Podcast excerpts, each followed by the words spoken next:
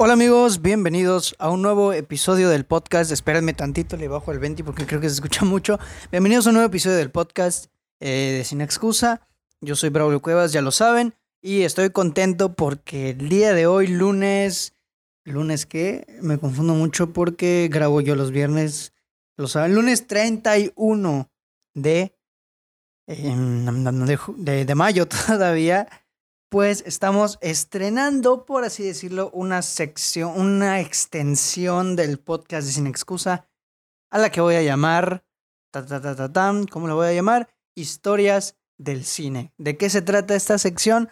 Bueno, esta sección llamada Historias del cine van a seguir siendo episodios normales de, del podcast de Sin Excusa, pero eh, va a tratar, como su nombre lo dice, de historias del cine, no como tal historias de películas, o sea, como sinopsis o así, más bien la historia, por ejemplo, de algún actor, la historia de alguna filmación, algunas historias icónicas de cómo se grabó esta película, eh, qué pasó con este actor, el caso de tal actor, y así, pequeñas anécdotas, por así decirlo, pertenecientes al mundo del cine, muy interesantes porque hay muchísimas y estoy muy emocionado porque ya quiero contarles muchas, porque hay demasiadas, ¿eh? También estoy planeando otra extensión para darle más variedad incluso a los capítulos, pero esa después se va a estrenar porque esa requiere un poquito más de trabajo. Pero aquí lo tienen, aquí tienen el primer volumen de historias del cine y en el volumen de hoy, el primer episodio, o más bien el primer segmento de historias del cine, vamos a platicar como ya vieron en el título, de los actores de método. Así es, los actores de método, algo muy interesante. Eh, siempre hay algo interesante que hablar de estos mens. Déjenme busco aquí cómo se hace lo de hacer grande esto, porque no encuentro auxilio. Ok, ya. Bueno, vamos a hablar de actores de método. Y pues para hablar de actores de método, lo que les, les preparé un poquito pues que es un actor de método, todo esto, y una pequeña lista, no muy grande, de actores que son conocidos por una preparación muy, muy extrema a veces en, en sus películas, que son pequeñas historias de cómo se prepararon, qué hicieron y por qué son considerados actores de método, ¿no? Eso va a tratar el episodio de hoy. Obviamente también van a ver la recomendación de la semana y las noticias, que no son tantas. Pero bueno, va a ser un episodio un poquito más largo porque lo amerita. Pero no importa, está bien. Eh, y bueno, para comenzar a hablar de los actores de método, obviamente tengo que decirles que es un actor de método. Bueno, pues un actor de método es aquel actor que tiene un control total sobre la creación y la representación de su personaje. Además, se entrega demasiado a su papel al grado de que llega incluso a experimentar en lo máximo posible todas las circunstancias que pueden englobar su personaje, ya sea emocional, como física, mental, etcétera, ¿no? O sea, es un personaje, es un actor muy entregado a su papel que incluso a veces puede llegar a vivir como su personaje. Y bueno, ¿cómo surge un actor de método? ¿Cuándo surge? ¿Quién lo hace? Bueno, para esto, pues hay que remontarnos hace muchos años, específicamente cuántos no lo sé, pero hay que remontarnos a hace varios años. ¿Y por qué hace varios años? Bueno, pues porque hace varios años, creo que era, o sea, es siglo XX, a inicios creo, la primera mitad del siglo XX, los actores, los dramaturgos, que son los actores teatrales, pues, o más bien esta industria teatral y la industria del cine, la poca que había, pues se veía afectada, afectada por un fenómeno actoral. Este fenómeno consistía en que los actores, los intérpretes, pues se encasillaban en un modelo pues muy industrial, muy tradicional. No se exigían nada de esfuerzo, ni un gramo de esfuerzo. Em, no se esforzaban de más para darle un plus a sus personajes y únicamente se limitaban a representar estereotipos que ya estaban cimentados. No había un trabajo artístico en, en sí, ¿ya? Entonces, más adelante, un güey llega al que se le adjudica en gran parte como el iniciador de este planteamiento del famoso método. Entonces, este güey se llamaba Konstantin Stanislavski, así, Konstantin Stanislavski, y obviamente ruso. Es un actor, fue un actor, director y productor teatral ruso, el que, pues como ya te dije, se le considera el creador, por así decirlo, del método. Y pues este vato lo que hizo más que otra cosa fue plantearse dudas respecto a la relación que había entre actor y personaje, ¿no? Él quería explorar la manera en que el actor intervenía en la representación de su papel. Entonces toda su investigación pues la estaba realizando por medio de sus actuaciones, de sus direcciones y así. Pero toda la investigación que estaba haciendo pues valió queso al final gracias a que la monarquía rusa y la llegada de Stalin pues llegaron a la Rusia de ese entonces. Entonces, por esa razón, en la frontera americana había muchos actores y cineastas que comenzaban a innovar pues parámetros de, de, de actuación. Experimentaban nuevas maneras de expresividad y además querían expandir, por así decirlo, el papel del actor en un rol de artista más que intérprete. Es decir, ya querían que el actor no solamente se parara a interpretar, sino que se parara a crear un personaje, a crear arte por medio de una actuación buena. Entonces, en pocas palabras, el famoso método hoy se considera como una revolución artística para los actores de cine porque fue una transición entre el simplemente interpretar al crear un personaje. Eh, cambió completamente el juego de la actuación y pues ahora los actores se comenzaban a renovar, ¿no? Se comenzaban a comenzaban ya a crear arte, como ya te mencioné. Entonces, pues este método, por así decirlo, fue puesto en duda por muchos países, por ejemplo, Italia, Francia y España no no, no simpatizaban con el método, o así le hacían llamar, porque decían que no servía de nada, que simplemente era actuar y ya. Pero en realidad el método se dice que ayudaba en dos, en dos principales razones. La primera es que el método aportaría un valor orgánico al personaje, es decir, haría que el personaje se sienta más natural y más fluido en el papel del actor, que, se, que sea más creíble, ¿no? En consecuencia, si es más natural, más creíble, más solvente, más adaptativo, por así decirlo, a la audiencia.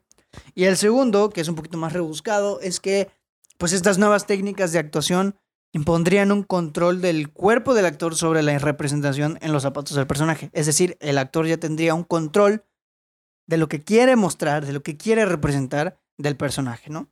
Esas eran las principales razones, o más bien las principales, sí, razones de por lo que servía, ¿no? Este método. Y pues em, en tiempos actuales hay muchos actores que son considerados actores de método, muchos. Y hoy pues ya te voy a platicar. Ay, déjenme tomar agua.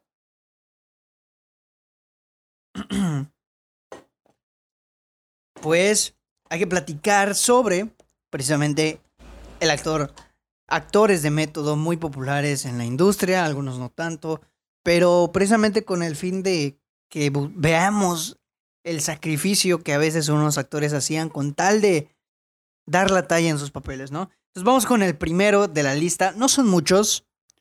No sé cuántos son, pero no son muchos. Son como seis, creo. El primero de la lista es el señor Heath Ledger. Obviamente creo que es el caso más famoso de actores de método o cuando menos uno de los más populares. Y sobre todo tiene tanta popularidad, tanta fama, porque el resultado de toda esa preparación desencadenó dos cosas. Bueno, en general, dos cosas. Bueno, realmente solo desencadenó una y la otra es una gran sospecha. Una es un extraordinario papel en The Dark Knight Rises, digo en The Dark Knight. Y la otra es que posiblemente toda esta preparación haya propiciado o haya sido una causa importante del fallecimiento del actor. Después platicaremos de eso. Ok. De hecho, esto está hasta la historia esta estaría interesante platicarla en un historias del cine. Pero bueno.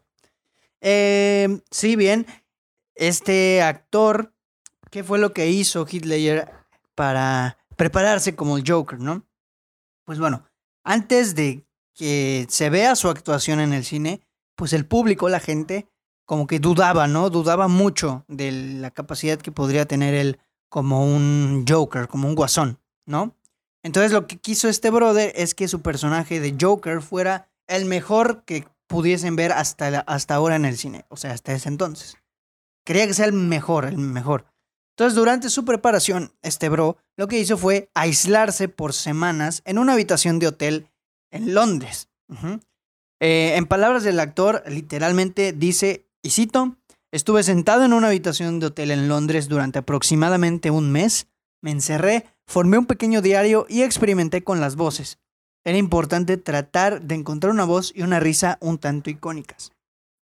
Ajá, entonces él se preparó, tenía un diario en el que ahí escribía literalmente todas sus emociones, todos sus conflictos mentales que generaba el encierro, que le ocasionaba estar en, o sea, en, es, en, ese, en ese cuarto de hotel. Y, y eso pues es lo que les digo que causó sospechas después, ¿no? Pero bueno, otro ejemplo también de su preparación es, por ejemplo, la escena del interrogatorio de Batman eh, The Dark Knight, que es la escena en donde está Batman y está este brother sentado en la mesa de la policía y lo empieza a golpear bien brusco y así, ¿no? Bueno, pues esta escena, o más bien en esta escena, Heath Ledger le dijo a Christian Bale que lo golpeara de verdad y con todas las fuerzas que este pudiera, o sea, que lo golpeara con todos sus huevos. ¿Con qué fin? Con el fin de despertar todas sus emociones y reacciones y que se vean más reales, extremas y genuinas en pantalla. O sea, literalmente le dijo, golpéame fuerte para que yo sepa reaccionar bien y para que mis gestos, para que mi actuación se, se vea real. Y pues eso, la verdad es que es un... O sea, de verdad es algo que no muchos actores hacen, ¿no? Algunos actores, ay, no, que me pegue falsamente o no sé. Este brother le dijo, pégame de verdad porque yo quiero que mi reacción sea 100% real. Y así fue, los golpes que le da Christian Bale en esa escena, pa, son reales, muy reales, ¿no? Y pues ahora sí, ya poquito se habla, ¿no? De, de esto que les voy a decir, pero muchos, de hecho es hasta incluso controversial, muchos dicen que su encierro en el cuarto de hotel, pues realmente le causó tanto problema mental que fue lo que propició a su muerte. muchos hablan de que se suicidó y etcétera, etcétera, pero muchos creen que fue debido a eso que falleció el actor. Como se sabe, falleció antes de que se estrene la película. Él ya no vio su actuación, le dieron el Oscar póstumo pues, por su papel como el guasón. Y muchos dicen eso, que se suicidó o que se murió gracias a su encierro y a los conflictos mentales que ese encierro le trajo, ¿no? Entonces está muy interesante ese aspecto. Pero bueno, vamos a continuar. Tenemos otro caso aquí. Este caso es de una chica que se llama Natalie Portman. Natalie Portman para su papel en The Black Swan. Muchos actores siempre se tienen que preparar, obviamente, para sus papeles, ¿no? Hay actores que tienen que bajar de peso, que si tienen que aumentar masa muscular, que tienen que entrenar, que tienen que hacer esto.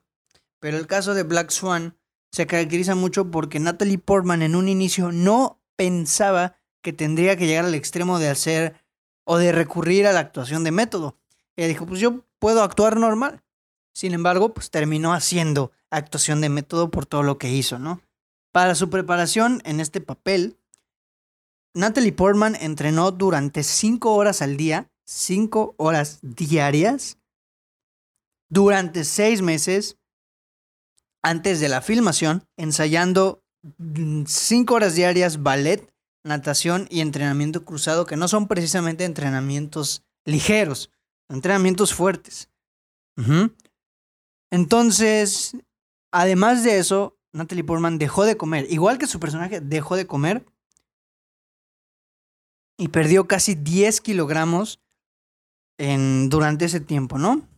En consecuencia, perdió 10 kilogramos, casi 10 kilogramos, ¿no? Entonces, Portman comenta, literalmente con sus propias palabras, dice, comía muy poco, estaba trabajando 16 horas al día, estaba casi haciendo actuación de método sin proponérmelo, que es lo que les dije antes.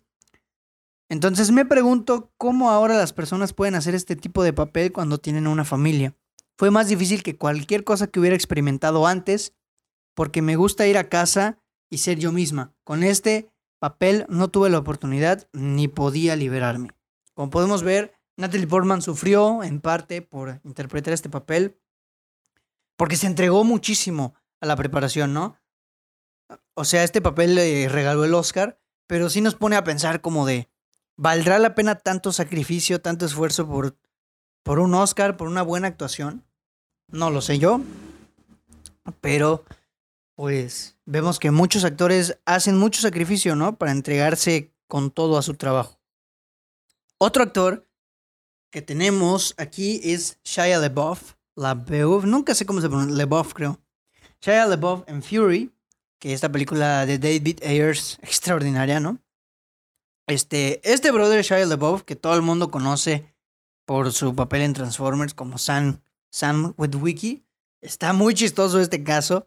Eh, precisamente, digo, ahora en la industria muchos consideran que está loco porque tiene unas conductas muy extrañas, machistas, antisemitas también, raras. Es, es, un, es un vato muy raro, ¿no? De hecho, acaba de actuar en Pieces of a Woman. Actuó bien, yo creo, pero sí es. Da, cuesta verlo porque es un tipo muy extraño, muy raro. Hace declaraciones muy raras. No sé, es un tipo dañado, podría decirse. Está raro. Pero bueno, ¿en qué consiste este caso? Bueno, esta película de Fury de David Ayer trata sobre unos tanqueros de la Segunda Guerra Mundial que pues se la viven en su tanque manejando, conduciendo o transportándose en el campo de batalla. Eh, obviamente, la filmación, pues, o más bien las películas de la Segunda Guerra Mundial intentan retratar a los soldados como eran. Que siempre pues, sabemos que los soldados estaban, pues, sucios, ¿no? O sea, golpeados, dañados, heridos, siempre estaban así. Daban esa impresión de que estaban sucios. Entonces, lo que dijo Shia LaBeouf, pues mira, si mi personaje va a estar sucio o mi personaje tiene que estar sucio, yo igual. Entre las muchas cosas que hizo este brother, ahí te va. Una de las más impactantes es que, número uno, se quitó un diente para que se vea más real su aspecto y se cortó la cara, se cortó el rostro para que se vea literalmente dañado y golpeado por la guerra, ¿no? O sea, se quitó el diente, se cortó el rostro para darle realismo a su aspecto, pero además estuvo, fíjate bien lo que te voy a decir porque está extrañísimo, dos semanas sin bañarse, dos semanas sin bañarse antes de comenzar el rodaje de la película. O sea, ahorita está de moda bañar, no bañarse, pero dos semanas, puerco, apestoso, o sea, obviamente eso ocasionó un disgusto entre sus compañeros de actuación. Este, y de hecho, o sea, compañía, compañeros de actuación, estaba Brad Pitt, estaban otros vatos que no me acuerdo de su nombre. Pero estos brothers tenían que aguantar muchas horas de rodaje adentro de un espacio muy reducido que era el tanque, aguantando el hedor de este vato porque no se quiso bañar por sus ex durante dos dos semanas. O sea, imagínate estar encerrado con un vato que no se bañó durante dos semanas. Imagínate el olor, los fluidos corporales. No, no, no, no, yo lo, me lo imagino y me da hasta náuseas. O sea, imagínate lo que hizo y a veces este, este tipo de casos en específico nos pone a pensar, ¿es necesario tanto pedo para hacer un papel? O sea, ¿de verdad es necesario tanto rollo para actuar como un soldado? No, o sea, ¿por qué no te bañaste en dos días? El olor no se siente por la cámara, ¿estás de acuerdo? O sea, tú ves la película y no sientes el olor. Ay, sí, sí huele a soldado. no, obviamente no, güey. No huele a soldado, no huele. No hay olores en el cine. A menos que estés en la sala 4D. Pero en ese entonces yo creo que ni siquiera existía. Bueno, es de 2000. No sé si 2014 o 2016 esta película. No me acuerdo, la verdad. Pero bueno, el caso es que los olores no traspasan la cámara. Entonces no tiene sentido que no te bañes durante dos semanas. ¿Estás de acuerdo? Hay un caso muy similar de Halle Berry, que tampoco se bañó durante dos semanas precisamente. No me acuerdo específicamente en qué película era, pero también que no se bañó para darle más realismo a su personaje, lo cual, o sea, a lo mejor lo hacen para sentirse más en la piel, pero no sé, lo siento un poquito de más. Esto de no bañarse, güey, o sea, Se me hace bastante estúpido. Pero bueno, prosigamos con otro caso. En esta ocasión es un caso muy famoso también. Más famoso incluso yo creo que el de Hitler. Que es el de Christian Bale en El Maquinista. Christian Bale en El Maquinista. Digo, Christian Bale más bien es uno de los actores más elogiados por la entrega que le pone este vato a sus actuaciones. Es un actor extraordinario, eso no, no cabe duda, ¿no? O sea, tanta entrega que muchos dicen que es hasta nefasto en algunos momentos. Aquí, en El Maquinista, se dio a la tarea de entregarse mucho, muchísimo. Perdió más de 15 kilogramos. Hay una foto muy popular, que es la que todo el mundo comparte, que es donde literalmente se ve esquelético, Christian Bale. Se ve esquelético, parece un esqueleto. No tiene piel, no tiene nada. Se le ven todos los huesos al vato. Es muy popular. Si tú buscas Christian Bale, el maquinista, te va a salir esa foto y vas a saber específicamente de cuál estoy hablando.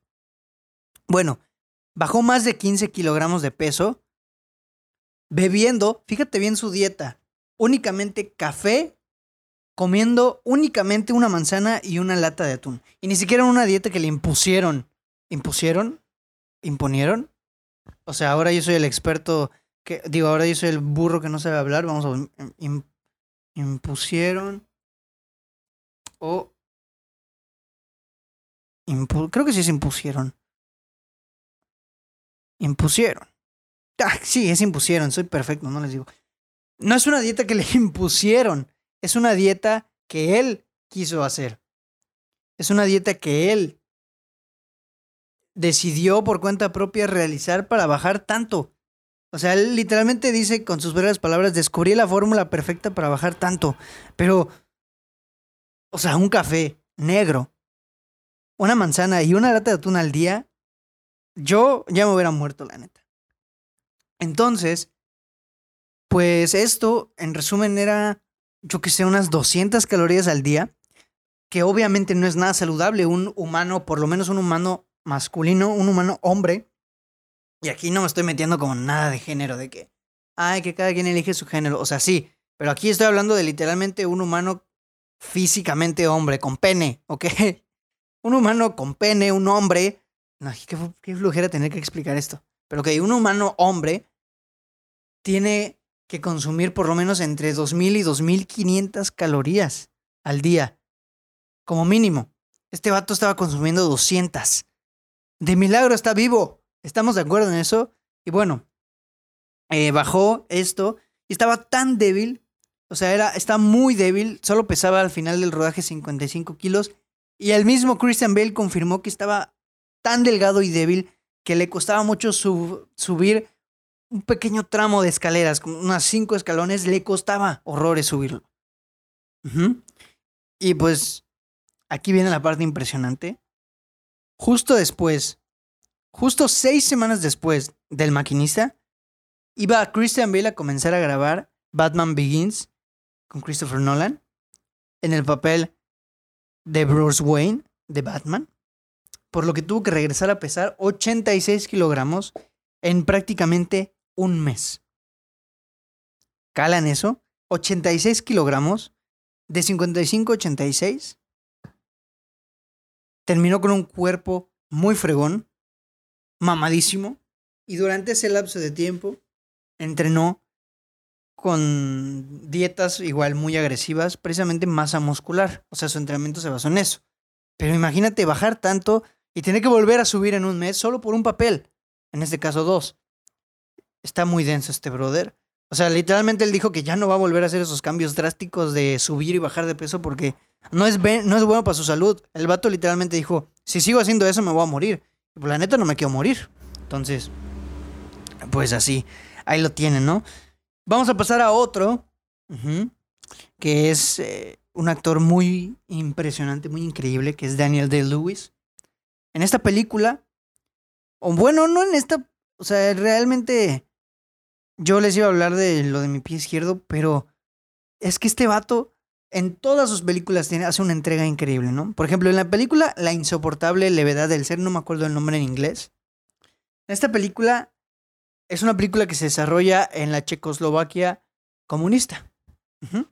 Entonces este brother se dedicó a aprender el idioma checo por su cuenta propia ya que pues estaba ambientada en Checoslovaquia.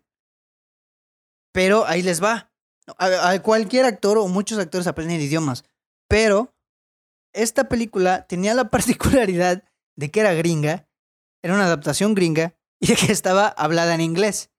Entonces aprendió checo, no para la película, sino pues para sentirse, yo que sé, perteneciente a Checoslovaquia, no sé. O sea, no, la película estaba en inglés. Es una adaptación gringa. Ay, Dios, qué chistosos. Pero pues es un gran actor, ¿no? Este, otro ejemplo, que ya es el de mi pie izquierdo, em, pasó, la película habla sobre un personaje que es, tiene una tiene un derrame, ¿no? Cerebral y está en silla de ruedas. Entonces, en esta película, Daniel de Lewis pasó toda la filmación en silla de ruedas. No un derrame cerebral, una parálisis cerebral, perdón. Daniel de Lewis, pues, se la pasó todo el set en silla de ruedas. Y mientras estaba en el set, no descansaba de ser su personaje. No era Daniel de Lewis, era su personaje. No era nadie más. Charlie Brown, creo que se llama. No, ¿cómo se va a llamar Charlie Brown? Sí, Charlie Brown es el de Vamos a buscar My Left Foot. Algo Brown se llamaba. Algo de Brown. Christy Brown. Charlie Brown es el de Snoopy. Pero bueno, o sea, no descansaba. Era su personaje, estén grabando o no. Y ese no es el único caso. Por ejemplo, también en. Ta, ta, ta, ¿Cómo se llamaba la otra película? Que era. No era Gangs of New York. Era la de. There, There Will Be Blood se llama. Ya la encontré. En esta película, este, incluso el actor dejó la producción. Un actor, no Daniel Day-Lewis, otro actor dejó la producción porque le daba miedo que Daniel Day-Lewis no dejaba de actuar como su personaje. O sea, literalmente así de que yo me voy a ir porque este vato no deja de actuar como su personaje, aunque estén grabando aunque no estén grabando. Y, como que eso está creepy, o él pensaba que estaba creepy. Y de hecho en Lincoln, Daniel de Lewis hace el papel de Abraham Lincoln. Y exigió a la producción que lo trataran como tal, que lo trataran como si realmente fuera Abraham Lincoln. Y obviamente él hablaba con el mismo acento que Abraham Lincoln, con los mismos gestos, con las mismas palabras, ¿no? O sea, era un papel, era un actor muy entregado, ¿no? Y aquí te va la más fuerte o la más densa. En la película, en la película Gangs of New York, dirigida por Martin Scorsese, mi Dios Martin Scorsese, este vato, ah, o sea, durante el rodaje a este güey le dio neumonía. Pero se negó rotundamente a que le dieran medicina para tratar su neumonía porque, Calatester, porque en la época en la que está ambientada la película, las medicinas no existían. O sea, no le importaba que nadie sepa que tomó medicinas. No, yo estoy enfermo y como estoy grabando una película en una época en la que no existían las medicinas, a, no voy a tomar medicinas. O sea, por así nada más. Y eso es, ay, o sea, son sacrificios que les digo, le han valido un super eh, currículum de grandes actuaciones, un actor impresionante y a mí me encanta cómo actúa este vato. Pero son ciertos sacrificios que digo, ok, ¿vale la pena o no vale la pena? ¿Mm? Y el último que quiero hablar es uh, otro actor que hizo una impresionante un impresionante papel en esta película que se llama El pianista de Roman Polanski. Este actor se llama Adrian, Adrian, Bro, Adrian Brody y lo que hizo este vato fue una serie de sacrificios, no solo uno, una serie de sacrificios muy, muy interesantes de su vida personal, pues para acercarse más al sufrimiento del personaje, ¿no? Que es un personaje que está inmerso en todo el caos del holocausto y que sufre, ¿no? Entonces, ¿qué hizo Adrian Brody?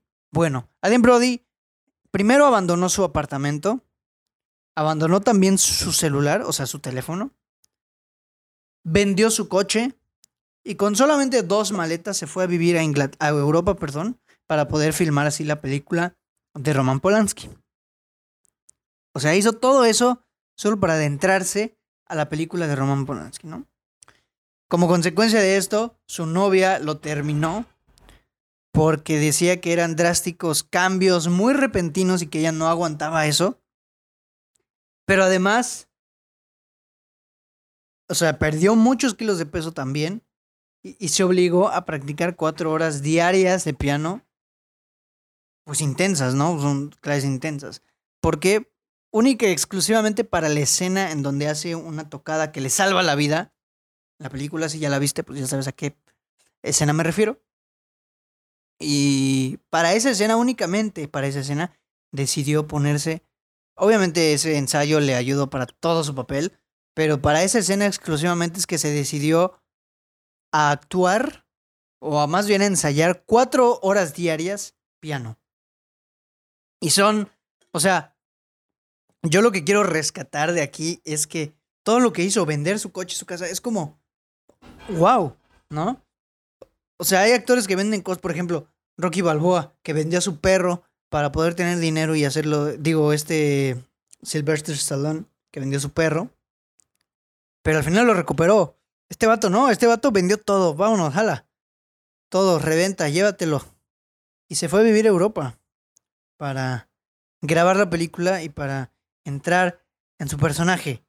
O sea, esos sacrificios muy extremos, pues los tenemos. O sea, quiere decir que son muy profesionales en lo que hacen, pero a veces sí nos ponen en duda de valdrá la pena tanto para a lo mejor un premio o para una buena actuación. Yo la verdad no lo sé, pero les quería compartir esto. Hay una pequeña sección dentro de este episodio que quiero mencionar que es actores que fueron forzados a comer cosas que no querían que no es precisamente actuación de método, pero está chistoso. Entre estos, pues da Leo DiCaprio, que Leo DiCaprio lo forzaron, o más bien en su papel, comió hígado, ¿no? Crudo, carne cruda, siendo él vegano. Y obviamente las actuaciones, o sea, no es una actuación, es realmente vivirlo, porque ves su expresión de asco, de... o sea, a mí me da asco tan solo verlo y yo me imagino a él que lo tuvo que comer. No muchos actores se prestan a hacer eso. Eso habla muy bien del profesionalismo, ¿no? Otro actor es como, otro caso similar es como, aquí tengo el nombre de este vato que se llama Min Sik Choi para la película Old Boy, una película extraordinaria también de acción, increíble. Bueno, hay una escena en esta película en la que el personaje de este actor se come un pulpo vivo. Muchos se preguntaban, ¿cómo le hizo este vato? ¿Cómo le hicieron la producción para hacer que se vea vivo? ¿Qué, qué efectos usaron o qué? Bueno, pues el efecto más sencillo que pudieron haber utilizado y más barato fue hacerlo de verdad. Min Sing Choi es, un es una persona budista y además vegana. Entonces esta escena, filmar esta escena fue muy fuerte para él. Rezaba y se disculpaba mucho con cada animal antes de comérselo. Y además como consecuencia necesitó tres tomas para poder filmar esa escena, ¿no? Entonces el, actor tuvo que comerse a tres pulpos vivos. Imagínate eso. Eres vegano y te tienes que comer tres pulpos vivos, ni siquiera, ni siquiera así al mojito de ajo, no sé, fritos, ¿no? Con mantequilla, algo. Nada. Crudo. Vivo. Y, y no sé, me da mucha cosa, ¿no? Y como último actor, como última actriz, en este caso de esta subsección de los actores de método, que no son precisamente de método, pero sí se entregan mucho. Está Mia Farrow para El bebé de Rosemary, otra película de Roman Polanski. Que en este caso, pues la actriz no realizó el trabajo porque ella quiso, sino porque Roman Polanski le dijo que lo hiciera. Em, ¿Y qué fue lo que hizo? Pues también fue obligada por Roman Polanski a comer hígado para dar mucha veracidad a la secuencia, a la escena que estaban grabando. Y ella dice, cuando Roman quería que comiera hígado crudo, lo comía, toma tras toma, aunque en este momento era una vegetariana comprometida. O sea, realmente son sacrificios en esta ocasión que actores y actrices no quieren, pero los obligan a hacerlos, ¿no? O a lo mejor sí quieren, o a lo mejor deciden hacerlo por, pues por entrega a su trabajo, ¿no? Y pues bueno, con esto concluimos la lista de los actores de método. Las historias, las, las curiosas anécdotas de estos actores de método que se entregan mucho. Hay muchísimos actores de método. Es que si quieren que le demos una segunda vuelta, pues háganmelo saber por Facebook, Instagram o donde quieran. O YouTube, si me están escuchando en YouTube. Y es que está muy interesante, ¿no? Pues porque volvemos al debate en que les comenté. ¿Qué tanto un actor está dispuesto a hacer para o ganar un premio, como el caso de Leo DiCaprio, o para simplemente tener una buena actuación? Entregarse mucho, tal como lo hace Christian Bale con sus personajes, tal como lo hace Marlon Brando, que no lo mencionamos aquí. Se me olvidó, de hecho, incluirlo, pero en la segunda vuelta lo podemos hablar. O sea, son extraordinarios los la cantidad de actores de método que hay. Y pues bueno, ahí está la lista, muy interesante.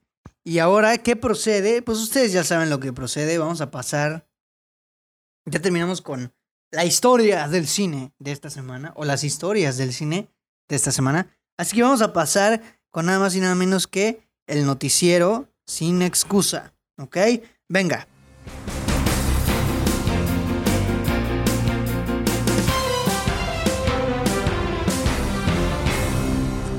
Bienvenidos al Noticiero Sin Excusa, una nueva cápsula del Noticiero Sin Excusa. Hoy tenemos noticias muy interesantes, mucho cast, mucho cast. Ahorita vamos a ir con el primero, que es de Timothy Chalamet. Timothy Chevrolet interpretará a Willy Wonka en la precuela sobre el famoso personaje de Charlie y la fábrica de chocolate, que nos contará la historia de sus inicios y de cómo abrió la fábrica. Entonces, Timothy Chalamet va a interpretar a Willy Wonka. Esta película dirigida por Paul King, director de Paddington 1 y 2, películas grandiosas.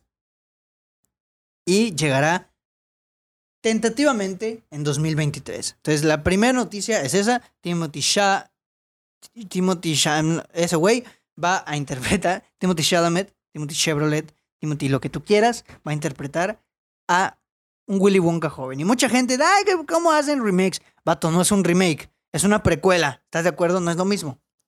Yo sí lo quiero ver, la verdad. Sí lo quiero ver. Pero. Bueno, no hay peros. Quiero verlo. Timothy Chalamet es un gran actor, entonces quiero verlo. Muchos se quejan de que, ay, ¿a poco no hay actores, no hay otros actores jóvenes que quieran hacer de este, de, que, quieran tener más trabajo, no? O sea, no hay otros actores más jóvenes. Sí los hay, pero Timothy Chalamet se ha esforzado, se ha esforzado pues, por tener un nombre en la industria, pues obviamente por eso le están dando papeles. O sea, es como que Timothy Chalamet se esfuerce demasiado en sus papeles y no le den trabajo solo porque a los castrocitos no les gusta que ahora solo le den trabajo a un actor. Cosa que no es cierto, le dan trabajo a muchos actores, pero como tú únicamente estás centrado en ver lo que hace Hollywood, pues ahí estás. Entonces no anden fregando con eso. La siguiente noticia, otro cast, Kevin Spacey quien ha sido acusado varias veces de conducta, conducta sexual inapropiada, abuso, acoso, etc., ha sido elegido para un papel no muy grande en una película italiana sobre un hombre acusado injustamente de abusar sexualmente de niños. ¿Ok? Y esta, está muy curiosa esta noticia. Porque Kevin Spacey es su primer, creo, papel después de mucho tiempo, después de sus acusaciones sexuales, de sus acusaciones prácticamente de abuso sexual, lo cual solo deja en evidencia una cosa, la cultura de la cancelación no sirve para nada, es estúpido e innecesario porque no sirve de nada, no ayuda en nada, no resuelve nada, simplemente omite y no resuelve nada. Y aquí está la prueba, volvió a tener trabajo, que sí, no le dieron un trabajo en Hollywood. De hecho, yo creo que ya no le van a dar ningún trabajo en Hollywood. Le dieron un trabajo en Italia y tampoco le dieron un trabajo grande. En gran parte las acusaciones no fueron por... O sea, en gran parte esas consecuencias no fueron por que lo cancelen. Fue porque pues lo están acusando de, de, de esto, de acoso sexual, abuso sexual. Y obviamente no le van a dar trabajo o tantos trabajos. Le dieron un trabajo en Italia, va a ganar dinero, sigue teniendo trabajo y no hay no hay unas consecuencias tan graves que desde que lo cancelaron. Cancelación no sirve de nada, ¿no? Entonces ya va a tener su primer trabajo después de mucho tiempo. No me alegro ni me enojo. Me da completamente igual, la verdad. Pero bueno, es una noticia, ¿no? En otras noticias también tenemos que HBO Max Latinoamérica compartió varios detalles de su servicio, entre ellos que todas las películas de Warner estarán disponibles en HBO Max 35 días después de que se estrenen en cines, un mes aproximadamente, un poquito más de un mes, sin costo extra. Toma eso Disney Plus. Y entre su gran roster, entre su gran menú, tenemos títulos como Harry Potter, Lord of the Rings, Game of Thrones, Matrix, DC, Friends, The Big Man Theory, Gossip Girl, Sex and the City, Cartoon Network y contenido explosivo de HBO, HBO Max originales y muchísimas producciones regionales. Y además, ya dieron los precios a tres países de Latinoamérica. En México, que es mi país, va a costar 99 pesos al mes el servicio móvil, o sea, en tu celular, que está muy interesante, y 149 pesos al mes el servicio estándar, que es en computadora, televisión, etc. 150 pesitos al mes el servicio normal y 99 pesitos, 100 pesos en móvil. Está bastante interesante esto, una alternativa bastante interesante, bastante bien. En Argentina va a costar 359. Si es Argentina o es Uruguay. No quiero regarla con la bandera, es que... Bandera Argentina. Creo que sí es Argentina. Efectivamente es Argentina. En Argentina va a costar 359 pesos al mes, o sea, 359 pesos argentinos, la moneda argentina, al mes en móvil y 529 al mes en el servicio estándar. No sé muy bien cómo está el cambio en la moneda, y en Colombia va a estar a 13.900 pesos al mes en el móvil, o sea, pesos colombianos, y 19.900 pesos al mes el servicio estándar. Ahí están los precios, ahí los tienen. Y pues bueno, ¿qué más? Quedan dos noticias, nada más y nada menos que dos noticias. Una de ellas es que Alan Taylor Johnson va a ser el actor, o fue el actor elegido para interpretar a Craven el Cazador el villano muy famoso de Spider-Man en el spin-off que prepara Sony para este villano, que va a compartir universo con Venom y con Morbius. Entonces ahí lo tienen. Aaron Taylor Johnson va a ser Craven, cual está muy interesante, me gusta. No tengo nada que objetar. Entonces ahí lo tienen, ¿no? Y la última noticia, que déjame tomar agua. Ah, qué rica el agua. La, única la última noticia, que es la más interesante para mí, es que de acuerdo a un artículo de The Hollywood Reporter, Warner Bros. Contrató o firmó con el director Todd Phillips, que fue director de la primera entrega de Joker, para que sea el co-guionista de la segunda entrega de Joker, la secuela de Joker interpretada por Joaquin Phoenix. Entonces, esa secuela Aún se desconoce si Joaquin Phoenix va a regresar, eso lo dice explícitamente el documento de The Hollywood Reporter. Se desconoce si Joaquin Phoenix va a regresar, lo cual está muy interesante porque si no regresa, ¿qué? ¿Qué podría ser de Joker si no regresa Joaquin Phoenix? Quien cabe destacar es el Joker. Entonces, si no regresa, quiere decir que el guion está malo o que no pinta bien. Porque si Joaquin Phoenix tiene algo, es que él no le entra cualquier cosa. Entonces, si Joaquin Phoenix entra, es que las cosas pintan para estar chidas. Si no, ahí veremos. Pero lo importante aquí es que Todd Phillips va a ser co-escritor del guion de Joker 2. Y la secuela. Ay, perdónenme, tengo sueño. La secuela está ahora sí que prácticamente confirmada. Y pues bueno, esa fue la última noticia de esta semana fueron bastantes, ¿no? Muchas de cast, muchas de, de, contratos y todo este rollo. Pero bueno, esto ha sido el noticiero sin excusa y pasamos ahora con la última selección, sección, perdón, del podcast de Sin Excusa que se llama nada más y nada menos que la recomendación de la semana. Va.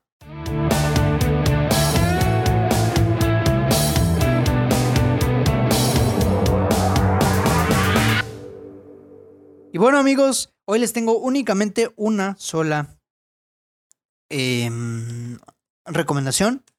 Una película extraordinaria que vi esta semana que me fascina, me fascina muchísimo porque, o sea, habla de un tema, sobre todo actual, muy importante. Y esta película está interpretada por, bueno, primero les digo el título, ¿no? Esta película se llama The Hunt, la cacería, o como su nombre original, que aquí lo tengo apuntado porque tampoco soy una enciclopedia del cine, obviamente. Su nombre original es Hackten. Es una película danesa, una película de Dinamarca. ¿Y por qué me ponen este anuncio? Vamos a restablecer acá. Ok, es una película de Dinamarca que nos narra la historia, les voy a leer la sinopsis, de Lucas. Tras un divorcio difícil, Lucas, un hombre de 40 años, ha encontrado una nueva novia, un nuevo trabajo y trata de reconstruir su relación con Marcus, su hijo adolescente. Pero algo empieza a ir mal. Un detalle cualquiera, un comentario inocente y una mentira insignificante que se extiende como un virus invisible sembrado en el estupor y la desconfianza en una pequeña población. Si no entendieron nada, no se preocupen. La sinopsis de Film Affinity está horrible. Esta película habla de Lucas que trabaja en una guardería como cuidador, como sí, como un niñero. Y eh, durante ahí, pues está atravesando su proceso de divorcio, se está intentando reconciliar con su hijo, tener una buena relación con él, tener su novia y todo, lo, tiene una vida normal, hasta que se empieza a correr el rumor, una acusación, ustedes ya saben de qué, no les tengo que decir de qué es esta acusación. O sea, hilen las cosas, trabaja en un Em, en, una guardería con niños y es un señor. Entonces ya saben o ya pueden intuir sobre qué es el rumor que empieza a expandirse. Un rumor que desde luego es falso. Por lo cual la película va a intentar que nosotros exploremos a fondo a, a este personaje, a Lucas, interpretado por Max Mikkelsen. Impresionante actuación. Entonces, esta película lo que quiere hacer es que nosotros pongamos en el papel del personaje y exploremos cómo la sociedad es injusta, le hace etiquetas injustas por una acusación 100% falsa y cómo él no tiene la opción de defenderse porque nadie se la otorga. Esta película es lo que quiere lograr, que nosotros empaticemos con el, con el principal, ahora sí que la víctima, que es esta persona que está siendo injustamente acusada y juzgada, le están quitando todo lo están juzgando, lo excluyen de la sociedad, todos lo ven como un enfermo. y esta película, dirigida además por Thomas Winterberg, recién ganador del Oscar como mejor película extranjera por Drug, una película también interpretada por, Tom, por Matt Mikkelsen, y que ahora hace un ejercicio, o más bien hizo, porque es una película del 2012, hizo un ejercicio cinematográfico muy interesante para que nosotros exploremos tanto a la sociedad que juzga como al individuo juzgado, ¿no? O sea, esta película logra mucho que es un sube y baja de emociones, es una película en la que no te la pasas bien, no porque sea mala, sino porque precisamente es tan buena que logra que sintamos esa impotencia, que no podamos hacer nada por él, que sintamos esa furia, es injusto para él, ¿no? Es buenísima la película, es muy fuerte, muy dura, hay escenas muy duras y está buenísima. Se la recomiendo mucho. The Hunt, interpretada por Max Mikkelsen, protagonizada, digo, dirigida por Thomas Winterberg. La pueden encontrar en Movie, en esta plataforma que les hablé el episodio pasado. En Movie la pueden encontrar esta película. Ahí está en su catálogo. Si no tienen Movie, tienen un mes gratis para ver todas las películas que quieran. Y si no, pues ya saben dónde la pueden encontrar, pero yo no les voy a decir. y bueno, esa es la recomendación. Una película extraordinaria, buenísima. Te va a hacer sentir enojado, te va a hacer sentir frustrado, con mucha ira, con muchas ganas de ay, darles una cachetada a, a las personas. Véanla, me comentan qué tal y ya saben, ¿eh? O sea, aquí yo para escuchar sus opiniones, no importa si les gustó o no les gustó, pues cada quien. Pero esa es mi recomendación de la semana, con todo mi corazón. Vean The Hunt, una gran película, y bueno, ahora sí, ya con, con, dándole cierre a esta sección, pues terminamos el episodio de esta semana, en el que hablamos de los actores de método, el episodio, el primer volumen de historias del cine. Espero que les guste mucho este episodio. Estoy muy emocionado con el arranque de esta sección, por así decirlo, de, este, de esta extensión del podcast. Se vienen cosas padres para el podcast que espero que les gusten mucho. Y bueno, no hablo más, mucho parloteo. Ya saben que el podcast está disponible en Spotify, Amazon, Amazon, en Spotify, Apple Podcast, em, Anchor y YouTube. Ahí pueden encontrar el podcast en esas plataformas. Los quiero mucho. Gracias por escuchar el episodio hasta acá. Espero que les haya gustado mucho. Y suscríbanse al canal de YouTube, síganos en Facebook, síganos en Instagram como Sin Excusa, en las tres redes sociales. Mi nombre es Braulio Cuevas y te escucho en un siguiente episodio del mejor podcast de cine de toda la internet, el podcast de Cine Excusa. Bye. Que por cierto, ya estamos a punto de llegar a los, a los 50 episodios, así que eso me pone muy feliz. Y ya, ahora sí, bye.